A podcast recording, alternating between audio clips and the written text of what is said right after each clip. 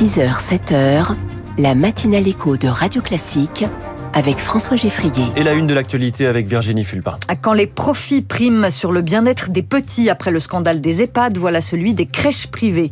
Objectif, deux heures de sport en plus par semaine au collège. Emmanuel Macron sur le terrain pour vanter les mérites du sport à l'école. Et puis 47 départements en vigilance jaune canicule. Et pour respirer, c'est le système D.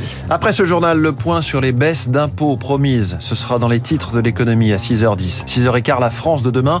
On va discuter avec une intelligence artificielle qui veille sur notre santé mentale. Virginie Fulpin, un parfum de scandale dans les crèches privées en cette rentrée. Il manque de couches, repas insuffisants, surpopulation, soins minutés. Deux livres à paraître demain et vendredi épinglent les pratiques de certaines crèches de quatre groupes privés ou comment on déshumanise les structures d'accueil des petits pour les transformer en usines à bébés.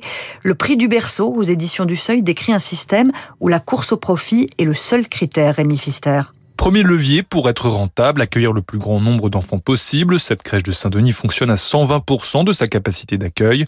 Véronique, auxiliaire de puériculture, s'occupe certains jours de 10 enfants. C'est deux de plus que le cadre légal. C'est euh, au moment du repas, euh, cinq bébés qui ont faim à la même heure. C'est l'enfant qui va pleurer le plus fort qui va être, entre guillemets, servi en premier. On sait, on va retrouver un enfant euh, qui se sera euh, endormi sur le sol euh, à force de pleurer parce qu'il était fatigué, qu'il avait faim, mais que euh, on malheureusement pas 36 bras. On nous donne pas les moyens humains. Ça entraîne de toute façon, en tout cas, une non-bien-traitance parce qu'on n'a pas le temps pour les enfants. La masse salariale représente 80% du budget d'une crèche, alors certains groupes tardent volontairement à remplacer les salariés qui partent.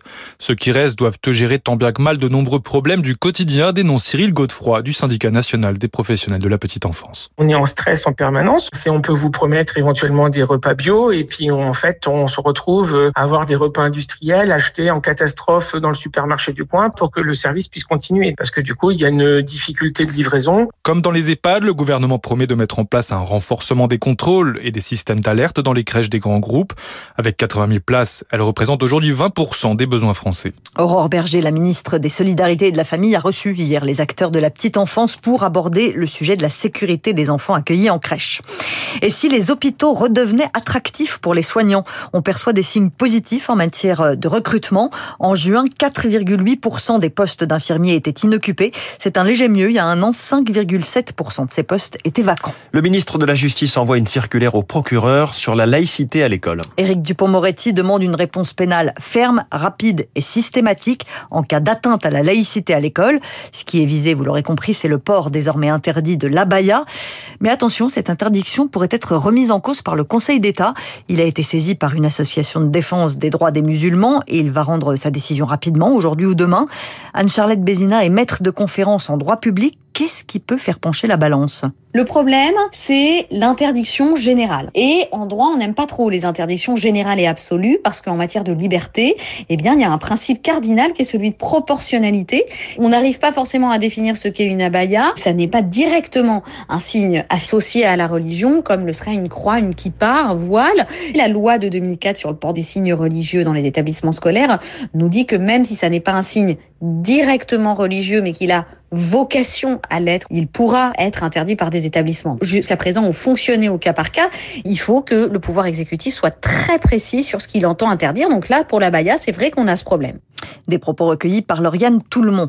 Emmanuel Macron occupe le terrain. Le président était dans un collège d'Orthez hier, ballon à la main, pour vanter les mérites du sport à l'école. Il voudrait deux heures de sport en plus par semaine au collège d'ici 2026. Est-ce que les élèves français font véritablement moins de sport que leurs voisins européens? Ici, les cours de sport représentent 14% du temps scolaire. Victoire Fort est allée voir ailleurs comment ça se passe. En termes de nombre d'heures dédiées au sport à l'école, la France n'a pas à rougir. Avec les Polonais et les Allemands, les élèves français font partie de ceux qui ont le plus d'heures pour se dépenser. Le hic, selon la Cour des comptes, c'est le temps effectif. À l'école primaire, les heures de sport ne sont pas contrôlées et la France pâtit d'infrastructures trop vieilles qui pénalisent les cours tous nos voisins n'ont pas la même philosophie. Sport pour tous à la française ou machine à petits athlètes. En Lettonie, en Hongrie ou au Royaume-Uni, la compétition sportive est au programme de manière obligatoire. Les élèves jouent tantôt à l'arbitre, aux joueurs et à l'organisateur. L'Allemagne est souvent citée en exemple avec le modèle cours théorique le matin, activité l'après-midi, mais des activités en club extrascolaire, source d'inégalités entre les familles. Dernière différence, la dispense. En Espagne, en Norvège ou en Grèce, impossible de sécher l'heure de sport sans certificat médical.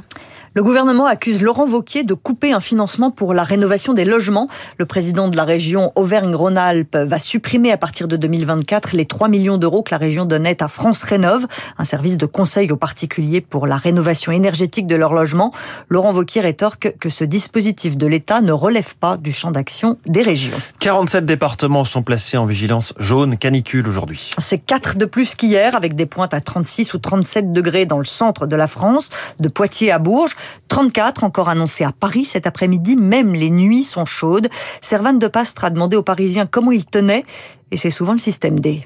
Je dors avec un truc, un ventilateur avec de l'eau. Vous voyez, c'est pas quelque chose euh, mais sinon, je dors pas bien. Si je si j'ai pas ça, je peux pas dormir. Si j'ai euh, toute une journée, par exemple, de cours ou quoi, pour quelqu'un qui transpire beaucoup, comme moi, c'est très difficile à vivre. Moi, j'ai pas de problème avec la chaleur. Et puis les petits, non, ça a l'air d'aller. Hein. On les habille pas trop euh, chaudement. Euh, on les déshabille pas trop non plus. On essaie de trouver un juste milieu pour qu'ils aient ni trop chaud, ni qu'ils attrapent froid. Et puis on les on leur donne à boire régulièrement. Je sors que en fin d'après-midi. Enfin bon, s'il y a des choses à faire, il faut les faire, bien sûr. Mais je vais pas sortir par exemple, où c'est euh, au plus fort, il faut vraiment attendre que ça descende un petit peu la température, tout en faisant les choses, comme disent les Corses, doucement le matin et pas vite le soir. Et cette chaleur va durer au moins jusqu'à la fin de la semaine. Oui, on sera encore à 30 degrés, je crois, lundi prochain à Paris. Il est 6h07. Le blé russe pèse de plus en plus lourd sur la scène mondiale. Vladimir Poutine est-il en train de gagner la guerre du blé? Le président russe a promis de livrer gratuitement des céréales à six pays africains. Son homologue turc Erdogan n'a pas réussi à le convaincre de raviver l'accord sur les exportations de blé ukrainien. La Russie, premier exportateur mondial de blé, en fait une arme politique redoutable, Marc Tédé.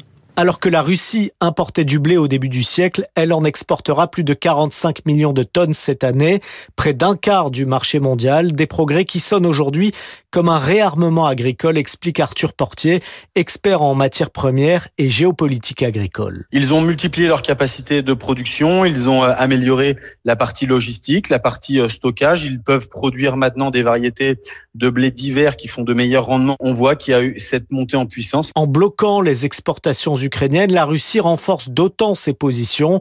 La fourniture gratuite de blé à six pays africains lui permet d'asseoir son influence. Si ces volumes sont euh, assez insignifiants, c'est bien utiliser ce blé comme arme psychologique. Dire, regardez, à cause des Occidentaux qui ne lèvent pas leurs sanctions, je suis obligé de stopper le corridor, mais vous inquiétez pas, je peux moi vous fournir du blé, j'en ai suffisamment, donc surtout euh, au Conseil des Nations Unies, ne votez pas contre moi, je suis là aujourd'hui pour vous aider. Des pays comme le Maroc n'achètent d'ailleurs plus seulement à la France et se tournent désormais vers la Russie, mais sans rétablissement du corridor maritime en mer Noire, certains soulignent que Moscou n'aura pas les moyens d'approvisionner toute l'Afrique durablement.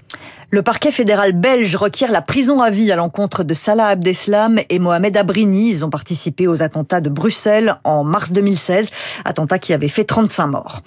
Le cœur des Bleus, l'équipe de France de football, va soutenir financièrement les Restos du Cœur après le cri d'alerte du président de l'association qui a déjà vu réagir de nombreux distributeurs et industriels également.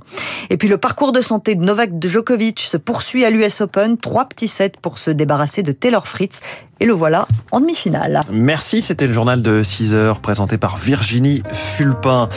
Une appli pour discuter, pour discuter en toute intelligence artificielle, euh, pour discuter de notre santé mentale, de notre avenir professionnel ou de nos placements financiers. Ça s'appelle La Madré et je reçois son cofondateur dans 5 minutes. Et puis question, on parle sans arrêt du chômage et des chiffres du chômage, mais comment les calcule-t-on? Natacha Valla nous dit tout dans sa chronique Les classiques de l'économie. Mais d'abord les titres.